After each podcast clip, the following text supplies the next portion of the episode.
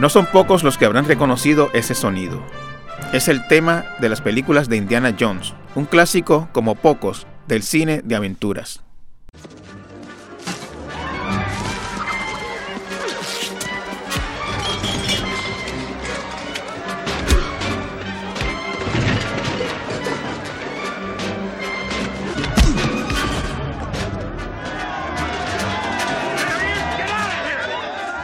Nuestro invitado de hoy era un niño normal hasta que se topó con esa película. Y me acuerdo cuando fui al cine a ver Indiana Jones, una de las de Indiana Jones que quedé, me voló la cabeza, eh, ese feeling de aventura, esa, esa manera inmersiva de, de, contar una historia, de, de ver Indiana Jones y decir, ya, yo quiero ser como él.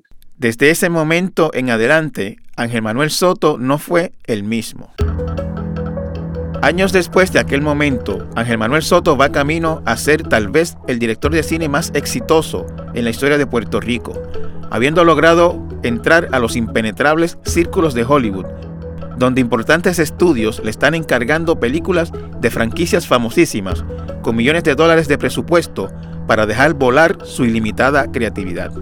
Pero antes de eso, Ángel Manuel era un niño con ADD que soñaba en Caguas con contar historias, que de joven adulto quiso abandonar su sueño de hacer cine, desconfiado de sus posibilidades de lograrlo, pero que después, sin poder evitarlo, porque era su naturaleza, siguió gravitando hacia el séptimo arte y llegar a lo que es hoy, uno de los directores jóvenes más calientes en la meca del cine. En esta entrevista, Ángel Manuel nos habla de su camino de Caguas a Hollywood, qué tropiezos tuvo, cómo llegó de un sitio a otro y sobre todo, ahora que el éxito le sonríe, cuáles siguen siendo sus sueños. En Torres Gotay entrevista hoy el cineasta puertorriqueño Ángel Manuel Soto.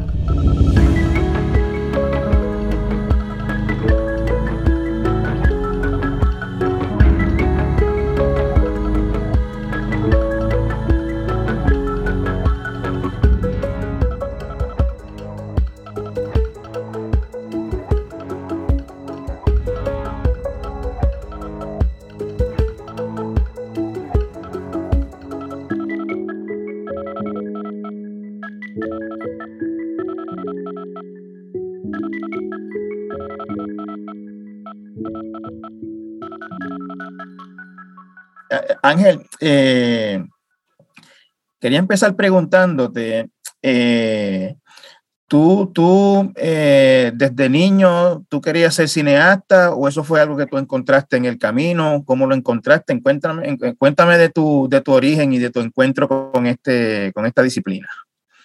Pues mira, yo desde pequeñito lo creo lo primero que yo quería era ser veterinario. Tenía como que un afán con los animales. No sé si todos los niños también quieren ser veterinario, pero eh, eso era siempre lo que me llamaba la atención y no fue hasta, ni me acuerdo, cuando fui al cine a ver Indiana Jones. Give me the whip. Throw me the idol. No time to argue. Throw me the idol. I throw you the whip. Give me the whip. Adiós, señor. Una de las de Indiana Jones que quedé, me voló la cabeza, eh, ese feeling de aventura, esa, esa manera inmersiva de, de, contar una historia, de, de ver a Indiana Jones y decir, ya, yo quiero ser como él, y estar en esas aventuras. Entonces, la manera en que se, se, se empieza a hacer la película, yo hasta me ponía, nunca me lo viví en el sentido de que, ah, esto pasó en vida real, me lo creí. No, era maravillado con, con esta fantasía eh, de lo que es verdad, lo que uno aprende después, que es la puesta en escena. Dr. Jones, again we see there is nothing you can possess which I cannot take away. And you thought I'd given up.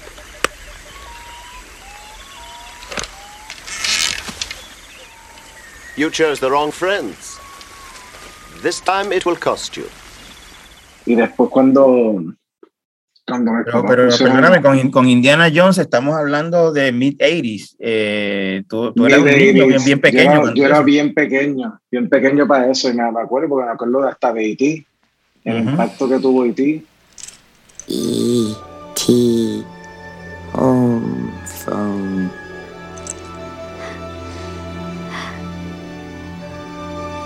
E.T. phone home. E.T. phone home. E.T. phone home. He wants to call somebody. Eh, y recuerdo cuando mis papás, mi papá puso cable por primera vez, que, o no sé si fue que puso cable o era el televisor, pero me acuerdo que era con el televisor y, y salió Star Wars. Okay. Y esas, como que esas películas me, me cautivaron, eh, la- esa cosa de storytelling. Pero hay, hay una, hay una, hay una cosa. Con, con los libros y le, me gustaba leer y me gustaba eh, transportarme hasta que descubrí lo que es el director después, con el tiempo, viendo los first looks, siempre que tú alquilabas un... Después vieron los DVDs, salían los behind the scenes, o, o en HBO tenía lo de HBO First Looks, que Ujú. quedaban así, y me gustaba eso a veces más que las mismas películas. O sea, a, a mí me, me da curiosidad cómo este, a todo el mundo le gustan las películas. No, no hay poca gente que no diga que no hay una película en su vida que lo ha impactado, etcétera.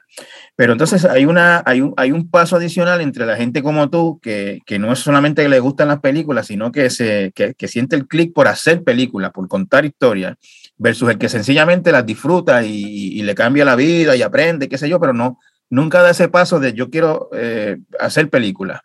Eh, me estás diciendo que básicamente desde bien pequeño tenías una curiosidad por, por lo que había detrás de la escena. Mm. Sí, sí, no, desde pequeñito, y era más el... Tú veías estas películas que no solamente era el espectáculo de acción, porque también había un subtexto detrás, y también detrás de eso había quizá una fantasía histórica, y a la misma vez te querías decir algo, o sea, había tantas cosas que se podían hacer, eh, y uno, eh, yo que siempre fui, creo que me considero eternamente curioso en ese aspecto, eh, y yo hago, tengo más preguntas que respuestas, o sea, como que siempre esa curiosidad y a veces, no sé si es el ADD o lo que sea, la única manera que yo me sentía cómodo poder coger todas mis ideas y, y plasmarlas, que trasciendan lo visual, lo, trasciendan lo escrito, eh, lo sonoro, eh, es el cine. El cine para mí es como que la, eh, esa melcocha de, de, ADD que tú puedes organizarla y presentarla y postular ideas, eh, postular eh, preguntas. Estás mencionando ADD, ¿lo, ¿lo, mencionas como algo este, casual o estás diagnosticado? Pues, mano, supuestamente estoy diagnosticado, pero nunca lo tomé en serio hasta recientemente. Y ahora, pues, a hablar del asunto de que hasta cierto grado todo el mundo tiene un poco de eso y ayuda mucho para mí el mental health de poder centrarme un poco más también y e identificar cuáles son las cosas que a uno lo afectan y saber que uno tiene que ver con eso y no sentirse mal de, de que cualquier obstáculo que uno tenga en, en, en la atención, obstáculos que uno tenga en, en, en poder organizar ideas, no deberían, ¿verdad?, ser, ser la cosa que, que no te permitan cumplir tus metas, sino que entendiendo cómo, cómo está tu cabeza, eh, te ayuda mucho también a poder bregar con otras personas.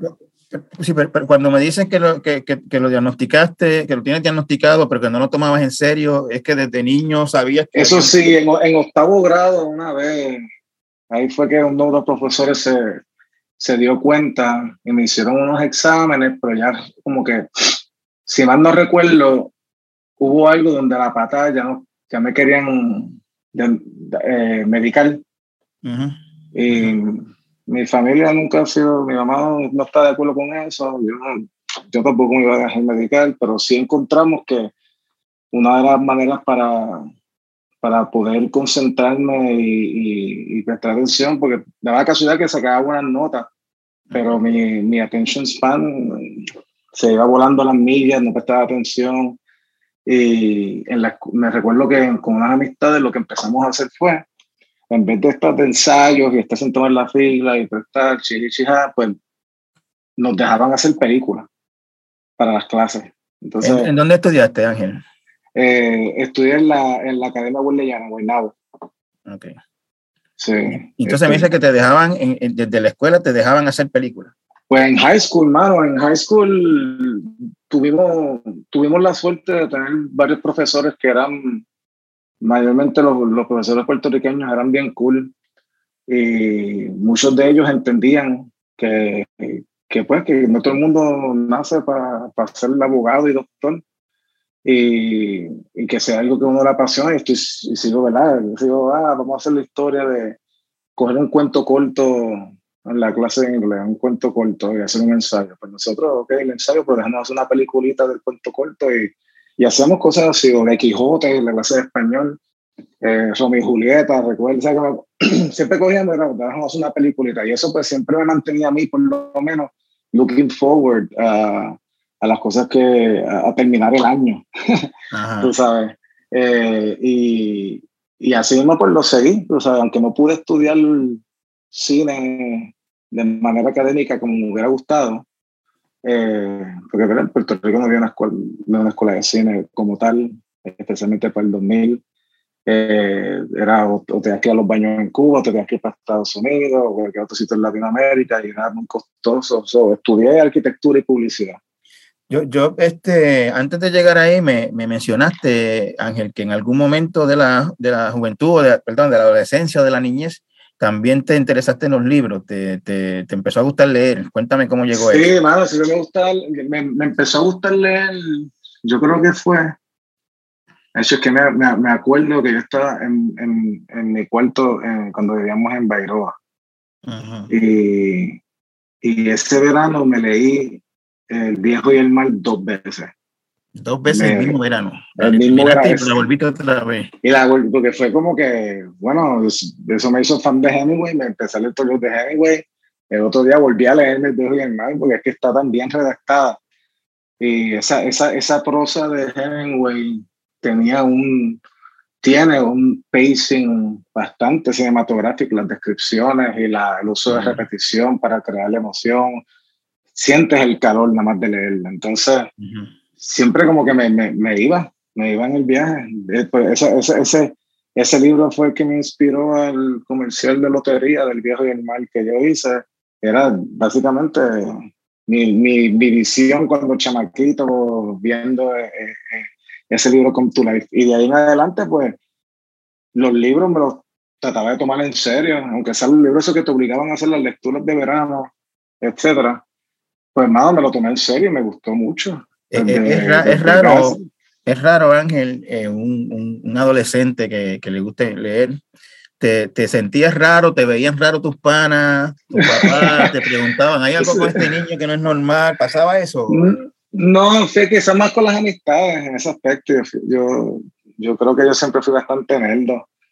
Eh, en la escuela. Tampoco así, o sea, tampoco quiero decir que soy el que más lee en una esquina sentado porque me gustaba más jugar en la calle, estar con mis amigos, jugar soccer. Eh, cuando, cuando, íbamos grupos así a Plaza de las Américas, yo me escapaba para ir a ver películas al cine. Porque sí, está Plaza, cool, pero ya me aburría y quería ir para el cine.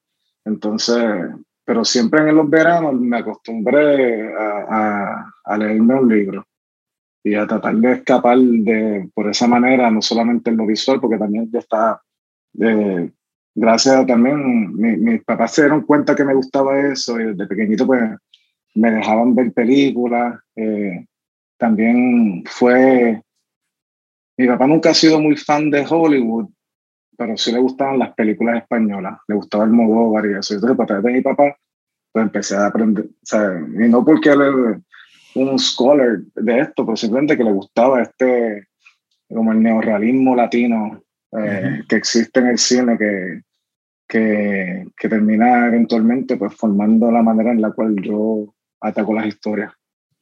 Eh, Ángel, eh, entonces desde niño, adolescente, tenías esa fascinación por el storytelling, por el contar historias, pensando en, en, la, en, la, en el arte, ¿no? De, de, de, construir una historia a través de la, de la pantalla, pero entonces llegaste a la universidad y no, no estudiaste cine.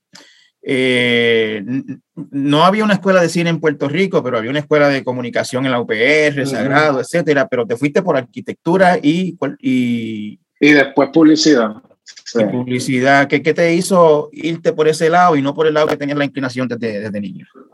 Pues eh, son varios factores. El primero es, pues, no, estudiar cine no, no es tan equitativo a, vas a tener un trabajo que, que te puede dar el plan médico.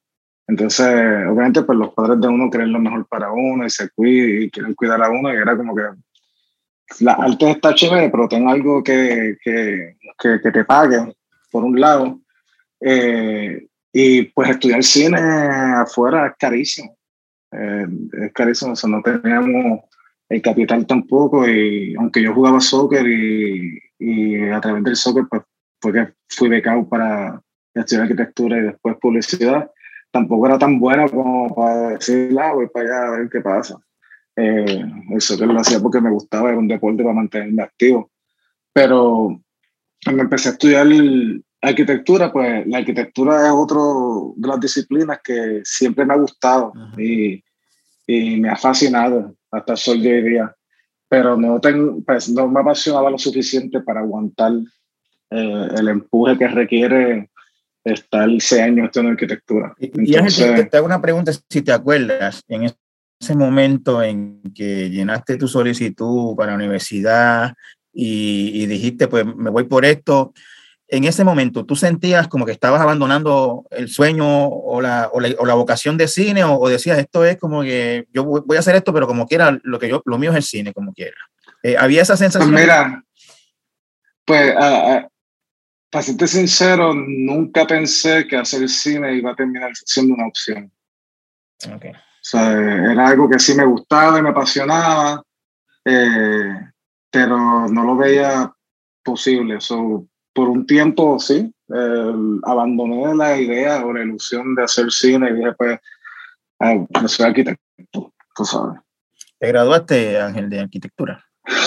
no, bueno, hecho, no, me, ah, me, quité el año porque era demasiado y aunque terminé ese primer año, yo decía, diablo, son cinco años más de esto y, y y, aunque me gusta y, la arquitectura siempre me va a la cabeza, no me apasiona lo suficiente para aguantar, eh, para aguantar ese empuje que, que, para mí era más tortura porque no me apasionaba. Entonces, ahí yo dije, pues, ¿cuál es el plan B en este aspecto? Pues me fui a estudiar publicidad eh, en Sagrado. Entonces, a través de publicidad, pues sí, todas las electivas eran alrededor de cinematografía o fotografía el sonido, etcétera. Pero en publicidad, pues lo hice más por el asunto de que era, era lo más cercano al medio audiovisual. Eh, entonces, en el, en el Sagrado, estudiando publicidad, me dices que tú das tus electivas y tú ibas girando en torno a cuestiones de cine, de, de creatividad, de producción, etcétera. Y entonces, según lo entiendo, pues poco a poco eh, eh, esa carrera que en, algún momento decías no es posible, eh, necesito algo que me dé, como tú bien dijiste, un plan médico, como quiera, instintivamente o intuitivamente fuiste, fuiste, fuiste cayendo por ahí como quiera. Sí, sí, fue, hermano, uno no sabe ni, yo no sé ni cómo ponerlo hasta ese punto, pero yo vuelvo al, al, al, issue de la curiosidad también, tú sabes, porque mientras yo estaba estudiando y estaba trabajando, yo trabajaba haciendo desayunos en Subway, so siempre tenía la peste de Subway encima para ir a estudiar. Entonces estudiaba casi tarde por las noches y bajaba tarde a, a casa. Entonces, eh, y ya, ya cuando estaba bajando a casa, siempre que yo veía una producción o un video musical, porque hace tiempo se estaba haciendo muchos videos musicales, o sea, reggaetón hacía videos musicales en fílmico en ese tiempo. Entonces, yo siempre que veía algo me, me paraba, me veía bien presentado. Y tanto hice eso que un amigo mío, Marcus Irizarry, eh, que trabajaba produciendo videos de reggaetón y también trabajaba en Guapa, eh, me empezó a decir, no, claro, si quieres estar aquí, pues no, recoger de botellitas de agua, algo para que no estés ahí de presentado. Y ahí empecé a recoger botellitas de agua. Y así estuve ayudando, ayudando, ayudando, hasta que ese último año de, de universidad mío, pues yo había adelantado. O sea, yo me gradué de college a los 20, 19, 20. Entonces, Eh, a los 19 se me da la oportunidad de, gracias a, este marco, de, de ser PA para Gila Santini en Guapa. No, mira, I gotta go.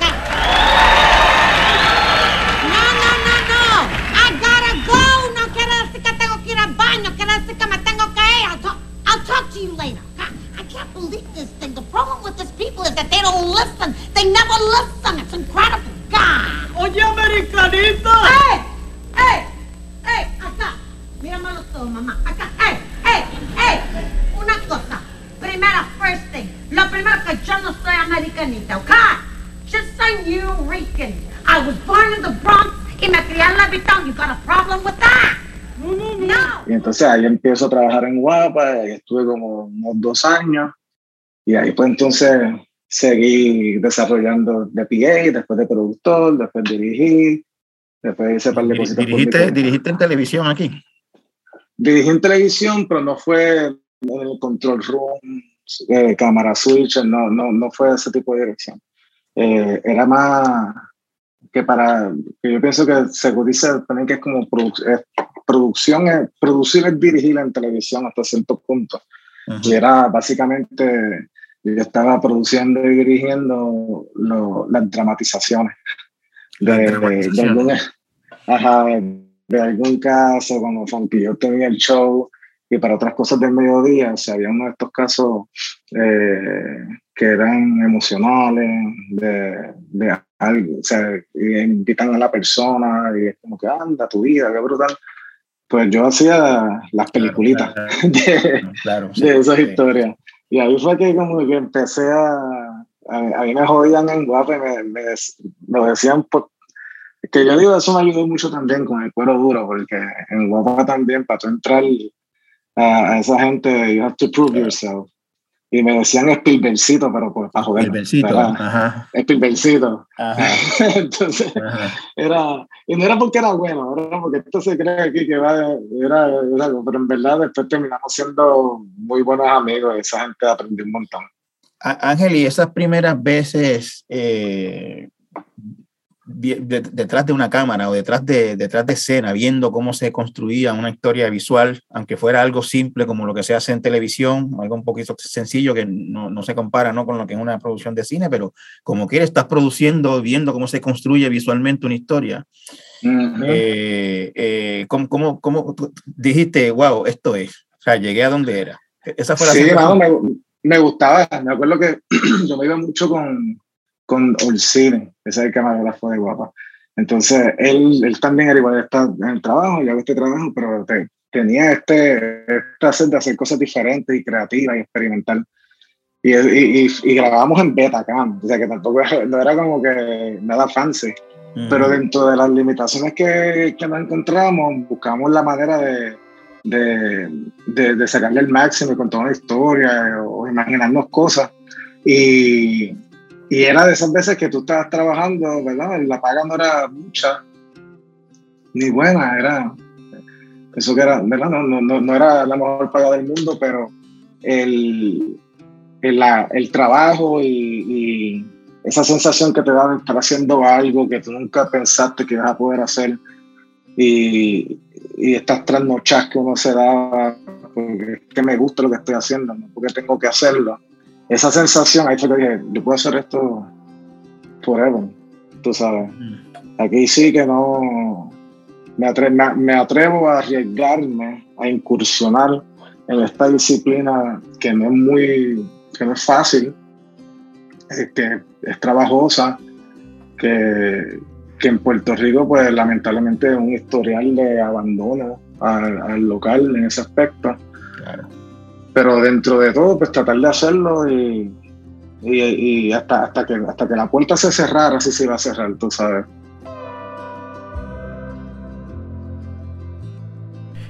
Al regreso de la pausa, Ángel Manuel nos cuenta cómo empezó a hacer cine, primero en Puerto Rico.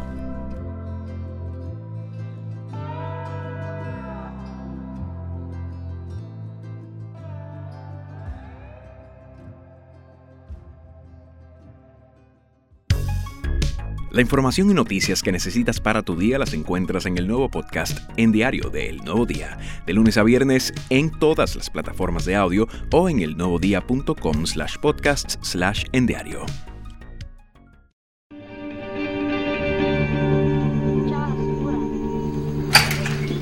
Hey. ¿Cómo está mi bebé? ¿Mm?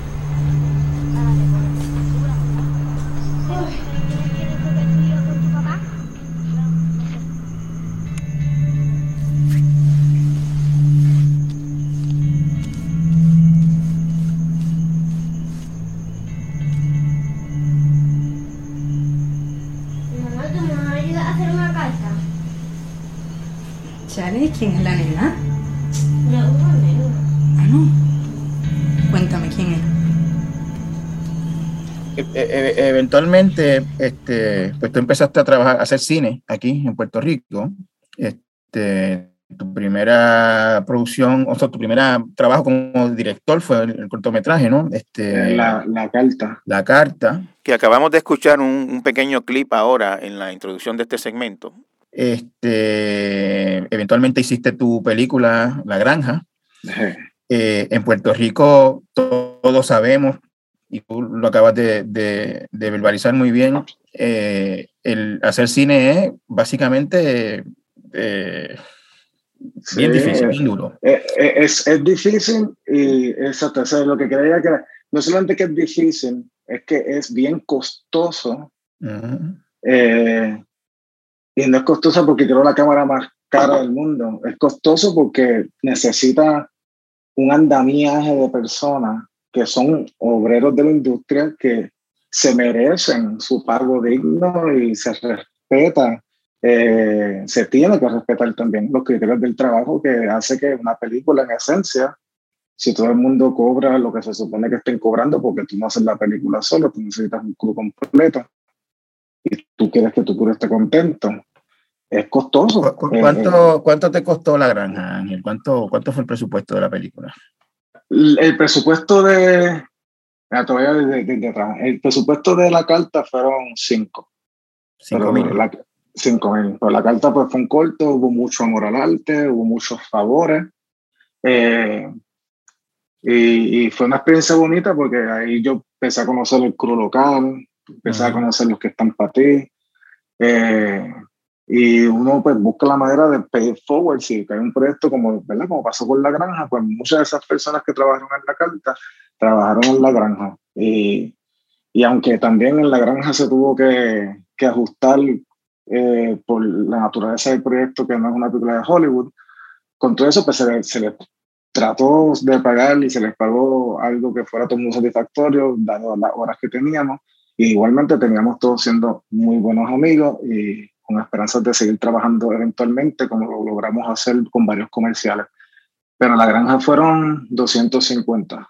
250. Y este, encima de esos 250, de mi bolsillo en el tiempo se fueron como casi 20 o 30. Sí, no, yo, yo, yo sé, te estoy preguntando y, y la pregunta próxima es si los recuperaste y estoy casi seguro Ah. que no, porque eso nunca, en Puerto Rico es muy raro que pase.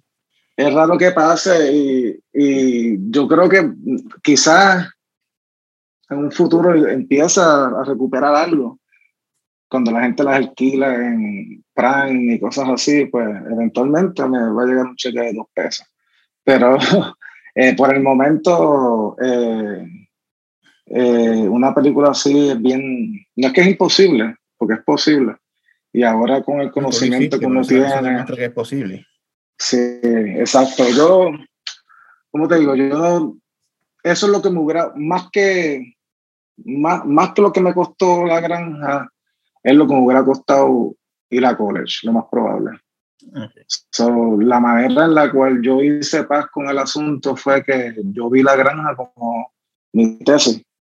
Y, eh, dejé poner en práctica todo lo que sé, las conexiones que he hecho y el guion que escribí, todo lo que aprendí, porque yo me eduqué en la marcha por mi cuenta. Y es que esta sea mi carta de presentación. Que si se vende y genera chavo, cool. Eh, eventualmente uno quiere que eso suceda porque si alguien te da un dinero y está esperando algo de vuelta o esa es la promesa, pues eso sería lo ideal.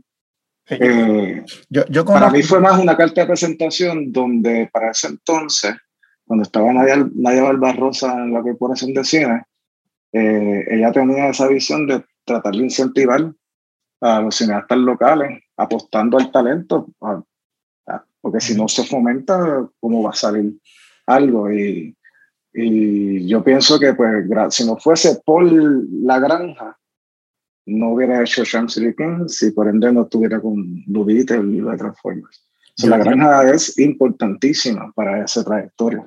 Yo no, yo, yo, este, quería preguntarte, ¿no? Me, me, me, me da curiosidad cómo, pues, con, con, con todas las dificultades que, que, hay en Puerto Rico para hacer cine, con todas las, eh, pues, todo eso que estás hablando, de dificultad de financiamiento, lo caro, etcétera, que, si tú me pudieras explicar a mí en una oración o dos oraciones, ¿qué te hizo a ti meterle mano a un proyecto grande como un, un largometraje? Locura, eh, eh, eh, tenacidad, que es esa palabra que tú usaste. Que, dice, meterle mano a un proyecto grande como una película es, es de bravo, tú sabes. Mano, yo diría que es una combinación de, que el otro día escuché algo así que es la peor combinación, pero yo pienso que esa fue la combinación de de valor e ignorancia. Porque cuando yo no sabía lo que me estaba metiendo, definitivamente.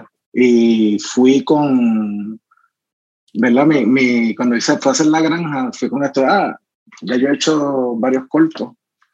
Eh, esto es como un corto más largo. Y definitivamente eso no es el caso. Para nada. Más similar a un corto es un comercial.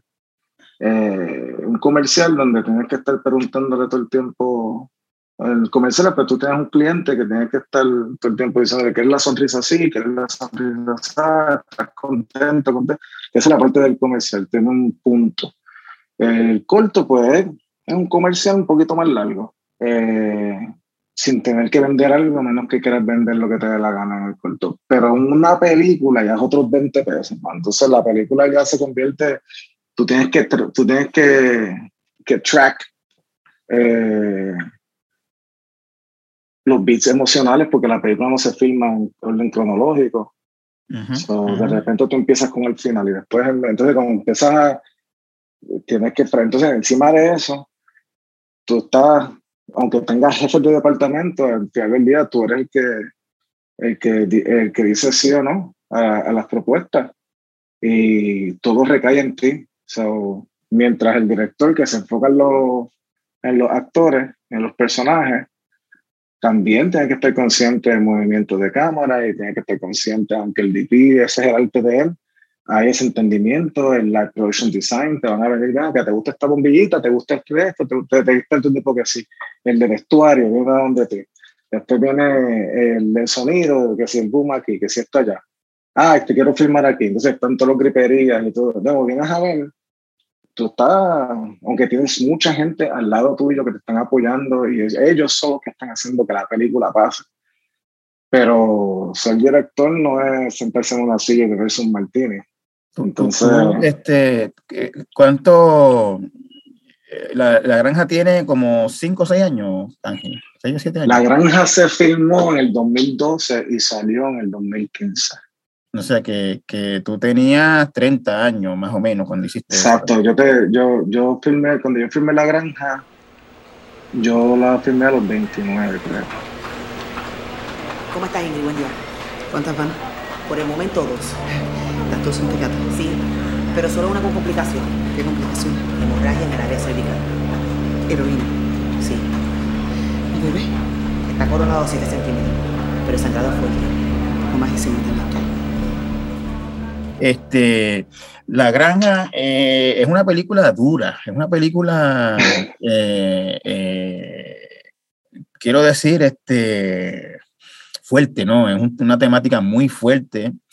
Y a mí me llamó la atención cuando yo la vi, por ejemplo, que todo se ve sucio, todo se ve eh, deprimente, todo se ve deprimente, hay un ambiente como de degradación este, grande, como que, que, ¿qué tú querías decir en esa película?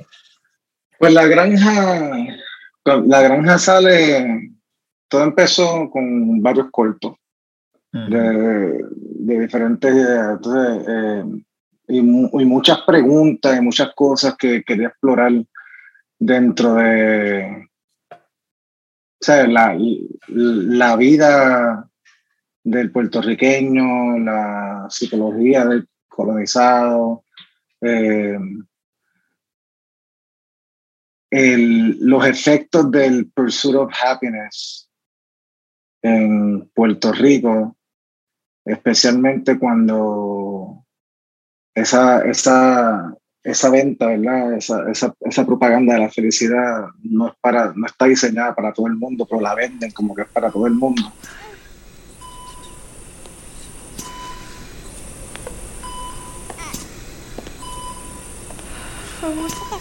Sácame de aquí.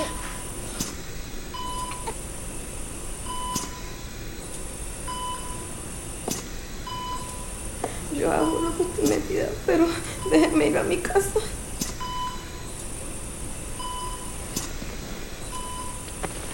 Qué la quería matar? ¿Ah? Una sobredosis de heroína causa hemorragia, ¿tú lo sabías? ¿Ah? ¿Tú te crees que yo no he visto esto aquí? Yo llevo años haciendo esto.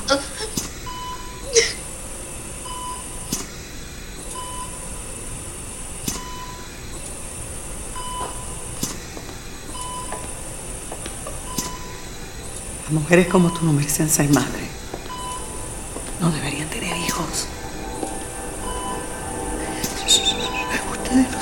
Merecen esto, mi amor. Yo puedo ser una buena mamá. Una tecata nunca puede ser una buena madre. Cabrona, tú lo que quieres es quitarme a mi bebé. Cuando yo escribí gran parte de la granja, ese fue, ese fue de los últimos cuatro años de, de, los últimos años de Fortunio, que la criminalidad estaba como, ese año hubo con 1.700 asesinatos, una cosa así. 1.150 en el 2011. Ajá, eso es una cosa así, yo decía, ¿qué está pasando aquí? Y, era como que esta cosa de, pero porque nadie está hablando de lo que le, siempre quieren, no, esto, esto está pasando aquí, pero al mundo vamos a enseñar las palmitas, vamos a enseñar la playita, vamos a enseñarle el viejo San Juan, vamos a decir que todo está bien chulo, todo está bien nítido, aquí hablamos inglés, toda la cosa. Y yo estaba como que, pero, porque nadie habla de lo que, de lo que pasa en la isla y no literalmente. ¿Y esa cámara? No te pongas grasosito, papi, que esa cámara es mía. Bueno, aguántate, ¿Tú la quieres, ¿Cómo que si la quiero para Vamos a hacer algo, vamos a hacer algo. No, no, vamos a hacer algo, no, esa es mi cámara. Bájame la voz, bájame la voz. Te consigo pali, manteca, toga, cualquier droga por un año y tú me traes esa ¿En serio tú me estás agarrando? Porque aunque la película explora situaciones extremas de diferentes personas buscando la felicidad a toda costa ante un colapso económico, eh,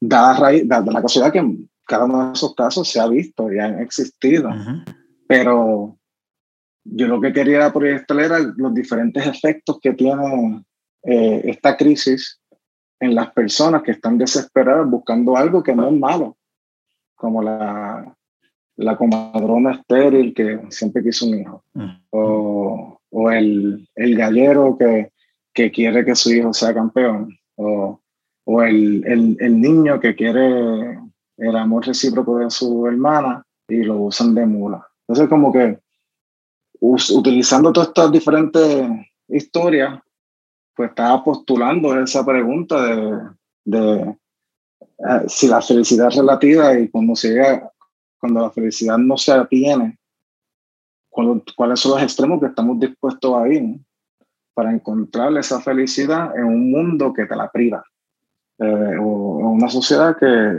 que, que lo, las cartas no están a tu favor. Y de ahí es que sale ese experimento. Es una película más artística, eh, en su estructura también, eh, como lo del caballo amarrado al palo. Esa siempre fue, cuando yo me entré a esa práctica, no pude parar de, de crear paralelismo en eh, el trato que Estados Unidos tiene con Puerto Rico. O sea, el caballo de carrera que de repente ya no te necesito y te amarra un palo para que te mueras, es lo que está pasando ahora. Y es como todas estas personas viven alrededor de este marco en un barrio que irónicamente se llama Barrio Esperanza. Ángel, eh, la, la, ves ahora, vamos a, decir, vamos a decirlo de esta manera, ¿cómo, cómo la recuerdas? ¿Cómo, cómo, ¿Cuál es tu relación con la granja ahora, eh, nueve años después de haberla terminado y seis años después de haberla estrenado? Mano, pero si tú superas que, que siempre que pienso en la granja, lo, lo más que me, me, viene a la mente es las experiencias brutales que tuve con el crew, eh, las amistades que salieron, que se solidificaron, eh, los chamacos que empezaron con la granja y ahora están de AD, ahora están metiéndole bien brutal. Eh, para mí también fue una manera de, de, de decir, lo logramos, eh, no solamente yo lo logré, pero lo logramos en equipo, en hacer algo que directa o indirectamente ha dado fruto a, muchas personas, eh, no solamente a mí. Eh, las puertas que me abrió en el, en el circuito internacional y eventualmente cómo el resto de la gente lo percibió fuera de Puerto Rico y, y, saber que, que, aunque en Puerto Rico la, acogida fue buena también, eh, a, nivel crítico, saber que en el resto del mundo a la gente también le gustó, le impactó, le llamó la atención, preguntaban qué más, qué, otras cosas están haciendo en Puerto Rico. Me abrió las puertas a mí para poder o sea, tener representación, de agente, de manejador y eventualmente conseguir un guion como el de Champ City Kings. Y fue a través de esa película que ellos dieron. Este chaval que puede contar una historia. Después de la pausa, Ángel Manuel habla de su llegada a Hollywood.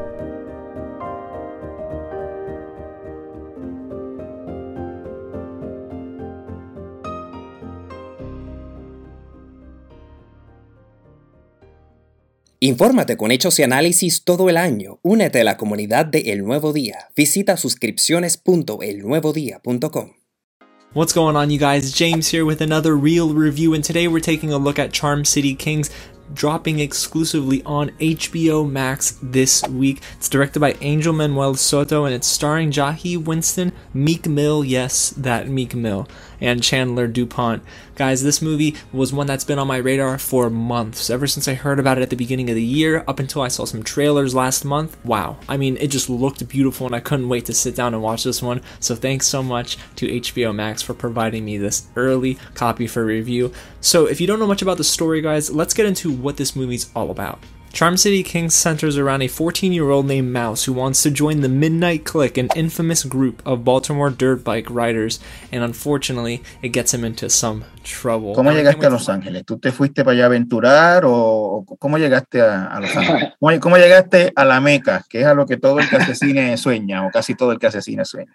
Sí, pues fíjate, yo, mira, si voy para atrás un poquito, yo, yo he ido varias veces a Los Ángeles con amistades y siempre que yo iba a Los Ángeles me compraba una gorra de los Dodgers. Era como mi manera de hacer como que algún día, tú sabes, voy a, no tanto vivir o mudarme, pero algún día voy a, voy a, trabajar aquí porque aquí que trabaja todo el mundo, ¿verdad? eh, y con el tiempo, pues uno va creando esas relaciones. Después, que ocurre, de hecho, antes de que la granja saliera, eh, porque la granja sale, eh, estrena el Fantastic Fest en el 2015. Después de haber hecho la granja y en ese proceso de terminar la granja, pues fueron unos casi tres, cuatro años duro. Pues, no había mucho presupuesto, había que trabajarse con tiempo. Gente que dijeron que te iban en la mano se quitaron. Gente se quedó ahí contigo. Eh, estuve trabajando en comerciales durante todo ese tiempo. Eh, y ya me estaba sintiendo como que muy cómodo. Y después me va a no va a pasar. Eh, y conozco a, la, a quien es ahora mi esposa, a Cali. La conozco en el, en el 2013, fue. Y nada, que creamos una, una relación bien bonita, pero ella ya se iba, se mudaba de Puerto Rico, pero se iba para Los Ángeles. Y, ¿ella, ¿Ella está en el mundo del cine también o una, una No, para nada. Ella es más inteligente que nosotros. Ella es ingeniera química y trabaja en consultoría para sustainability. Ella está boricua a otro nivel. este, lo que a lo que iba es que fue una casualidad que fuera a Los Ángeles que ella iba. Fue una casualidad que fuera a Los Ángeles. Entonces, cuando ella se va, yo me quedo. Estuve por acá como un año y, y después yo dije, mira, la, la, cosa en Puerto Rico se está poniendo de mal en peor, eh, económicamente. Eh, y yo dije, pues esta muchacha me gusta, déjame ver cómo me va con ella. Y, y me zumbé a la aventura. Dejé todo así y me fui para allá detrás de, de una muchacha, algo que yo nunca pensaba que iba a hacer, que no quería hacer. Pero esa mujer ha sido el, mi norte, una roca brutal. So, la mejor decisión que tomé fue irme detrás de ella, porque entonces justo ahí es que cogen a la película en Fantastic Fest, arranca todo. Eh, ella siempre estuvo para mí desde cuando no había nada. Eh, hasta me apoyó económicamente cuando no había nada. Y y de ahí salió todo, ¿no? la mejor decisión que, que, yo pude haber tomado fue perseguir el amor. Eh, eh, antes de Charm City Kings, ¿estabas trabajando en Los Ángeles en alguna capacidad en pues, pues mira, tuve, eh, tuve la dicha de en un Sundance que fui, me topé con, con la tecnología de realidad virtual antes que, que, tuviera su peak en el 2017. Y, y de nuevo, la curiosidad. Me, me, puse eh, súper curioso al respecto. Un amigo mío aquí de Puerto Rico, Iván Peregrina, eh, fue, apostó a mí y, y, me compró el equipo para que experimentara con VR y desarrollamos una plataforma antes de que existieran muchas aplicaciones donde yo me fui por toda la isla a grabar áreas que a mí me gustaban en realidad virtual para ponerlas en una aplicación para cuando yo me sintiera nostálgico en cualquier parte del mundo, abro la aplicación y estoy en la playa de Ocean Park o estoy en tal sitio. Y entonces a través de eso, pues eh, eh, una compañía que se llama Riot Films ya ellos venían haciendo documentales, están experimentando con realidad virtual, los conozco en el Festival de Aruba y ahí hicimos clic, les, les monté el departamento de realidad virtual eh, y ahí estuve, ahí viajé el mundo entero haciendo documentales eh, por varios años, hasta el 2017, que yo creo que fue en el 2016 por ahí, el 17, que vendimos la compañía Verizon y casualmente me cayó en mis manos el guión de City Kings. You see that look right there? Don't ever let a man see you like that. Cause you give him the power over you. If you gotta take an L, you take it with your head up, chest out, like a man. Come on, show you something. ¿Cómo, cómo, cómo ocurrió eso, Ángel? ¿Cómo, ¿Cómo tú llegaste a Charm City King? Pues ahí es que vienen las ventajas, ventajas o desventajas. Eh, si tú no vas a hacer una película independiente, si tú no tienes el capital independiente, pues la otra manera en la que se hacen las películas en LA es con agentes.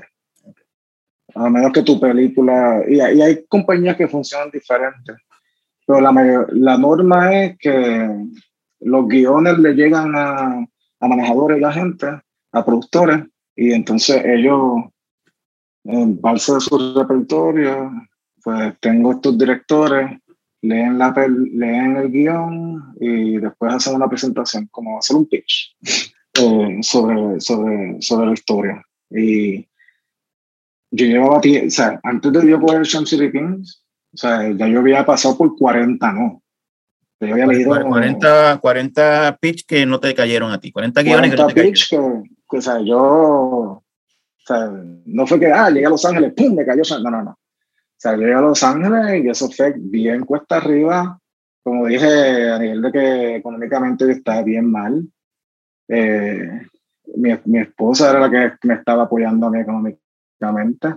Me puse a experimentar con realidad virtual, que, me, ¿verdad? que logré tener un salario, pero no era lo que quería hacer, era como que tengo que inventármelas en lo que.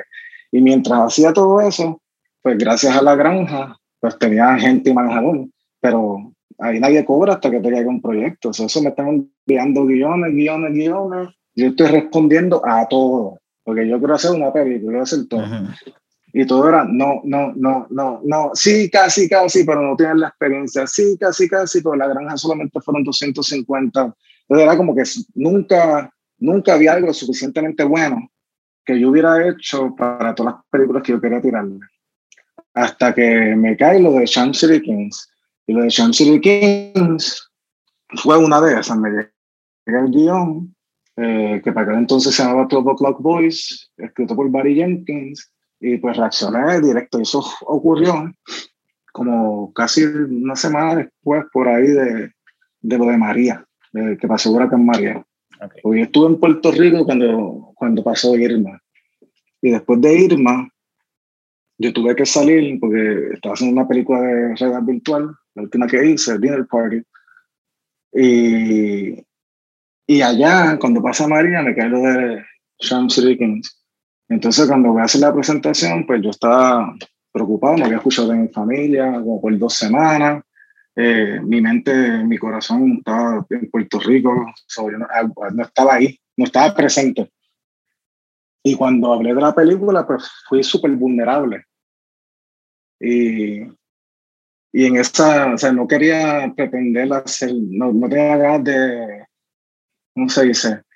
De impresionar a nadie. Estaba como que bien, bien carne viva. Entonces, y así mismo fue que ataqué la historia, con ese mismo feeling, porque aunque yo no soy de Baltimore, no soy un, un afroamericano de Baltimore, eh, sí era ese chamaquito corriendo en Bairoa, sí, esos son mis amigos eh, de Santurce, sí, nos vimos haciendo todas estas cosas. Y yo decía, mano, si nunca, si no me van a dejar contar las historias de Puerto Rico, porque me pasó varias veces con historias originales que me decían, "Oye, pero ¿por qué no lo cambias a México, España, Colombia? Es un mercado, o sea, a la gente no le importa lo que está pasando en Puerto Rico. Así me dijeron, esto fue antes de Mario. Y yo venía como que con ese coraje y, y decía, mira, se me van a dejar contar mis historias, al menos puedo. Salud. Si no me van a dejar contar mis historias, al menos puedo encontrar historias que me puedan identificar y contar mi historia regardless. Eh, y, y así fue que empezó. A ellos les encantó ese approach. Eh, para ese entonces yo estaba trabajando, como desde el 2016, 2017, estaba trabajando en esa de, de construcción de la masculinidad tóxica que había en uno. Eh, era necesario para tener una relación saludable con mi esposa y con las demás personas. Y, y, y estar en ese contacto con, ¿verdad? Por decirlo así, con esa energía un poquito más femenina, fue algo que exploré con el documental del Púgil, donde presenta un boxeador, pero la manera en que lo tiramos era como si fuera un ballet. Mi nombre es Ángel Acosta, este, soy de Barrio Santurce.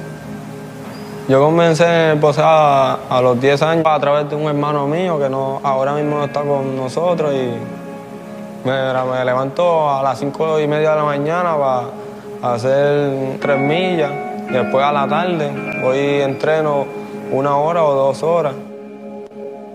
¿Verdad? Me salí en séptimo grado, ahora estoy pensando volver cuando me esté más cómodo en las peleas y eso que a volver a estudiar.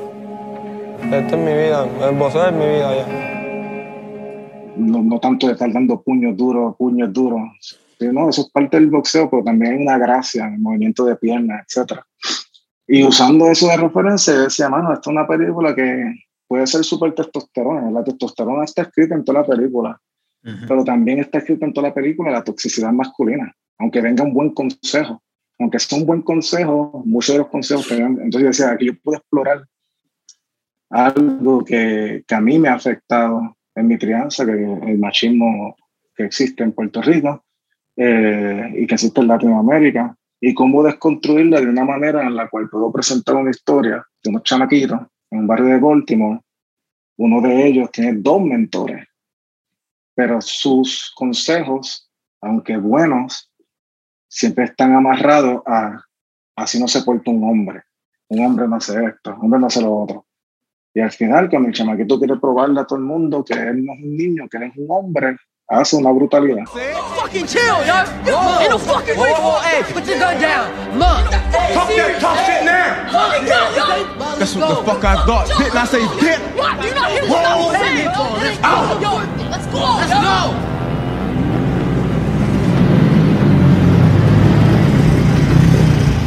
Y, y afecta a su gente alrededor.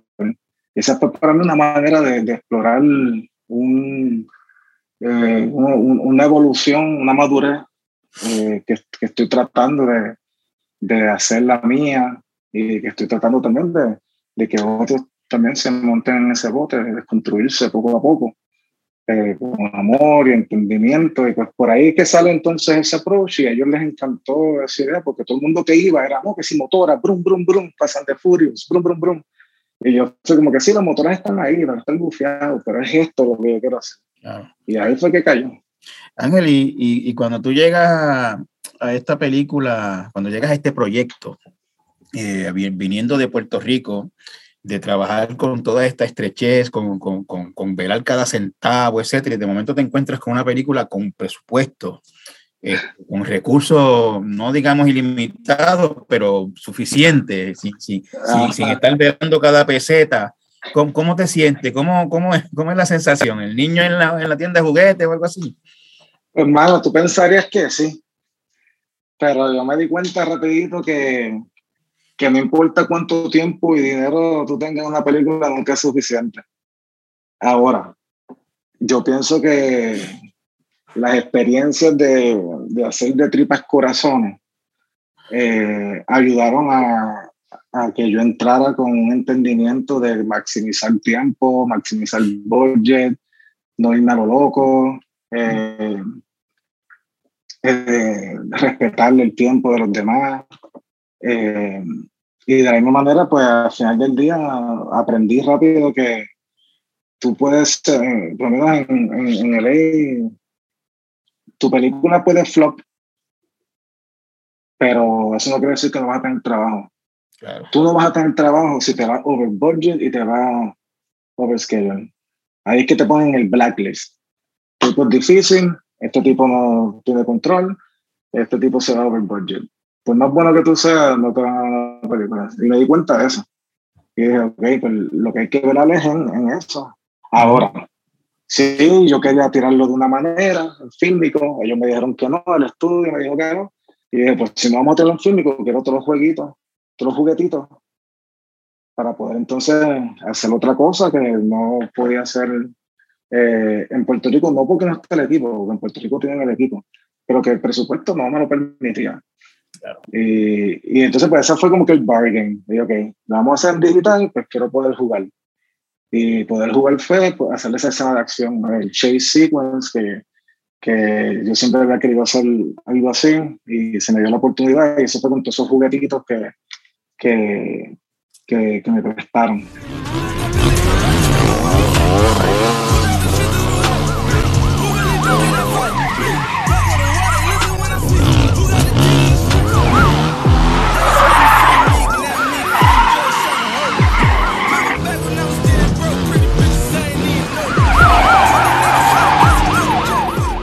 Eh, tienes dos proyectos pendientes, una de la serie Transform, tra, Transformer, perdón, y otro del superhéroe Blue Beetle. Eh, son películas de alto eh, presupuesto, eh, codiciadas, supongo yo, entre la comunidad de directores. Esos geeks, me imagino que, que mucha gente estaba pendiente de ellos, te cayeron a ti. me imagino que te han dado un boost de confianza estas contrataciones. estás, como quien dice, pues labrando una carrera eh, significativa en Hollywood, que es pues la meca, lo que, lo que todo cineasta eh, quiere, quiere lograr. Eh, te pregunto, Ángel, este, a raíz de estas experiencias de Champ City Kings, de estas dos películas que están en, en, preproducción, lo que puede venir después, me imagino que se ha ampliado tu radio de, de, de aspiraciones y de sueños en el mundo del cine este, se ha ampliado el horizonte. Este, ¿qué, qué, qué estás soñando, Ángel? ¿Qué, ¿Qué, quieres ser? ¿Qué quieres lograr? Pues mira, mano, yo, yo nunca pensaba, yo nunca pensé que esto era algo, una oportunidad que alguien como yo eh, iba a poder tener jamás, tú sabes. A nivel que como, bueno, como uno nunca lo ve posible, uno dice, ah, son una mierda. O sea, yo no voy a hacer eso. Entonces, con yo empecé a sentir que era posible cuando eh, hace más de un año, un, un noviembre, hace más de un año, me, me envían un guion de Transformers, eh, de la que se acaba de filmar ahora. Y bueno, a, mí no me gustó mucho, pero Transformers eran mis juguetes favoritos cuando chamaquito. Transformers y Ninja Turtles. y, y mi papá, pues, papá ha sido vendedor de autos toda su vida. Y siempre que me pasaba con papi, obviamente darle un carro a un cliente o, mientras estaba trabajando en el dealer y yo estaba por ahí, pues siempre era sueño de que algún día un Transformer. Pues íbamos a la fiebre, íbamos a la pista, íbamos a los car shows y para mí era que un día, algún día. Y cuando sale la primera Transformers, en el 2007, creo que fue, yo le encanto. Y ya, está mi chamaquito y en verdad que qué bonito, me disfruté. Después salieron las demás y aunque en el espectáculo, pues ya yo me estaba como que, prepárate, entonces los Transformers, todos les pertenece a Estados Unidos o al Army. Entonces, porque ahora todos trabajan con el Army. Y yo, pero ¿y dónde está mi punto 8? ¿Dónde está mi Datsun 210? ¿Dónde está mi rotones versus pistones? como que quería ver los míos y nunca, nunca había nada para acá.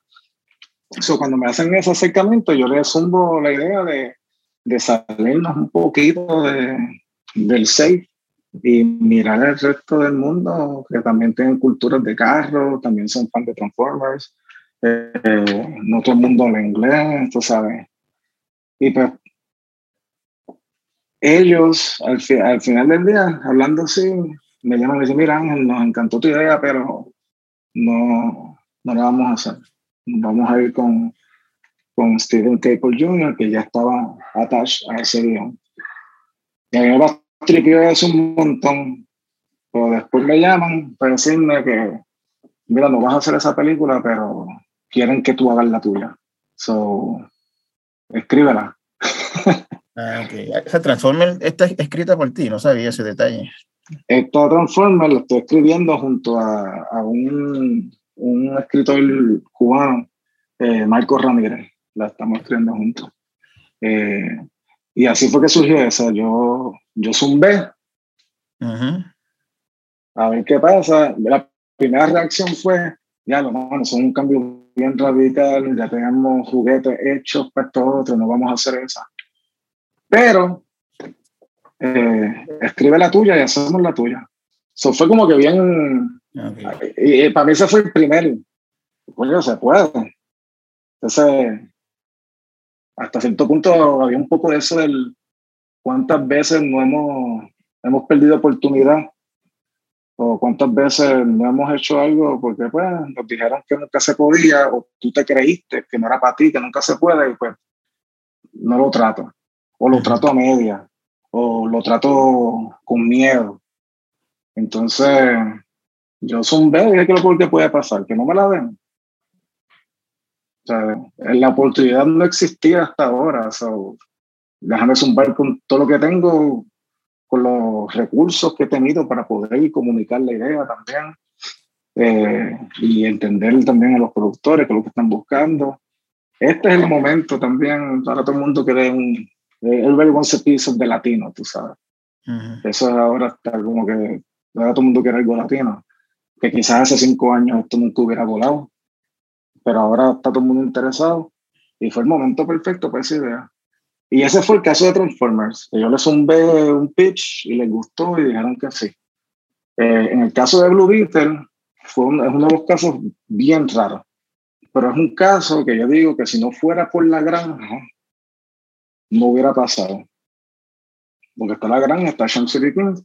Y Blue DC, ellos no son open assignments, así de que aquí hay un guion, vamos a ver cuántos directores y el mejor.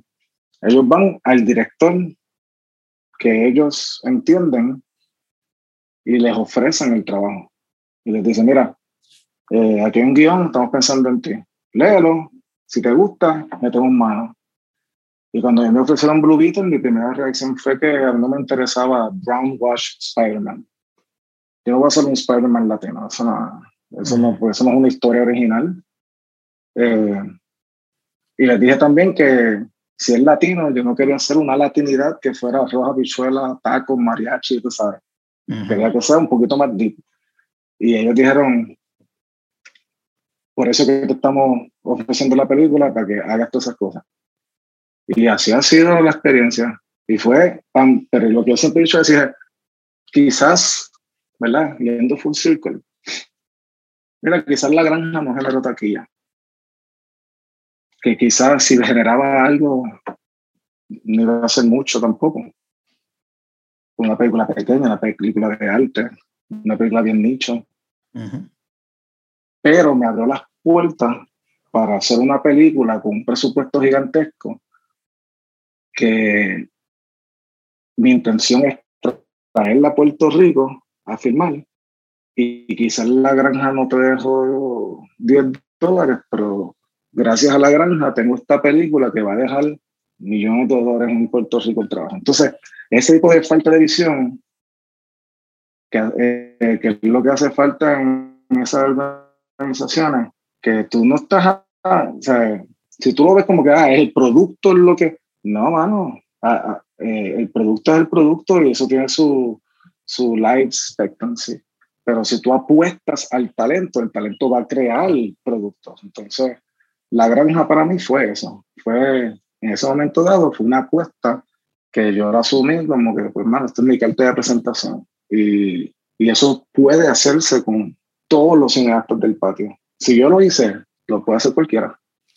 Y la, la pregunta que te hice, Ángel, eh, era, este, ¿en qué estás soñando? ¿En qué, qué, qué, qué, a, a, raíz de estas experiencias, qué, ¿hacia dónde tú crees que puedes llegar? Pues a raíz de esta experiencia, mi meta más grande ahora mismo es, si te soy bien sincero, es trabajar de alguna manera para poder bridge the gap con estudios, casas productoras, eh, eh, ejecutivos, financieros, etcétera, y eh, introducirlos también a, los, a, la comunidad local. Mi meta es más allá de yo hacer, yo voy a seguir trabajando eh, y yo voy a seguir haciendo eso, pero si yo puedo utilizar ya mi experiencia o es como el, el camino que uno va de mano, si puedo ya los de si puedo conectarlo para que otros también puedan hacerlo, crear ese pipeline porque no todo el mundo está el garet, no, todo el mundo es loco así y dice, ah, voy a dejarlo todo, voy detrás de una mujer a ver qué pasa. O sea, no todo el mundo va a hacer eso. Gente tiene familia, gente tiene prioridades. O sea, yo no tenía, no tenía nada así que me anclara a algo.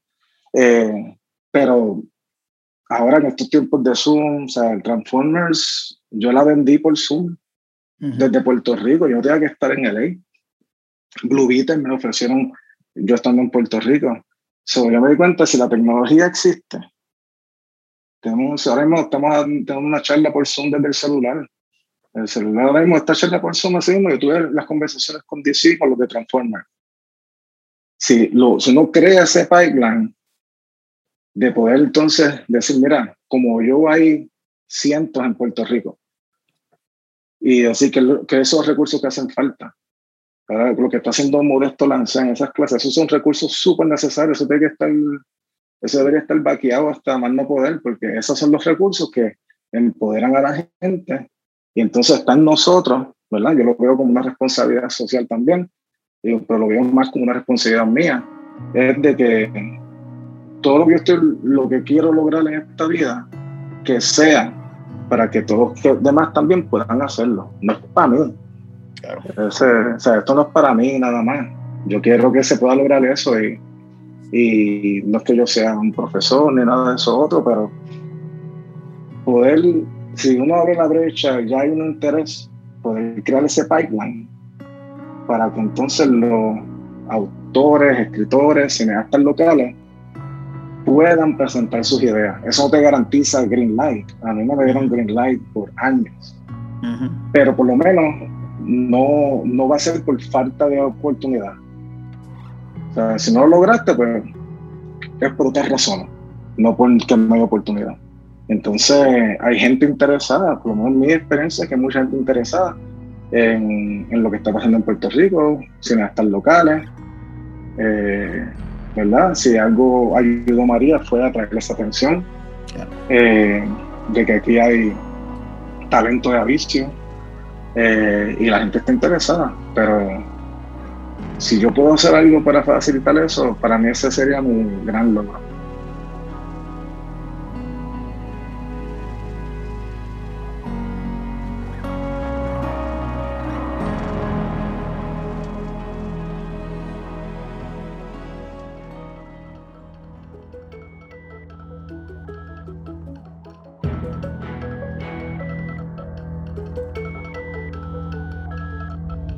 Torres Gotay Entrevista es una producción de GFR Media. Puedes conseguirlo en elnuevodía.com o en tu plataforma favorita de podcast. Si nos dejas un review, más gente puede encontrarnos. El diseño de sonido estuvo a cargo de Víctor Ramos Rosado. Pre y postproducción por María Soledad Dávila. Música original por Rigoberto Alvarado. Productor Denis Rivera Pichardo. Producción ejecutiva Celimar Colón. Rafael Lama Bonilla es el director de GFR Media. Los esperamos la próxima semana.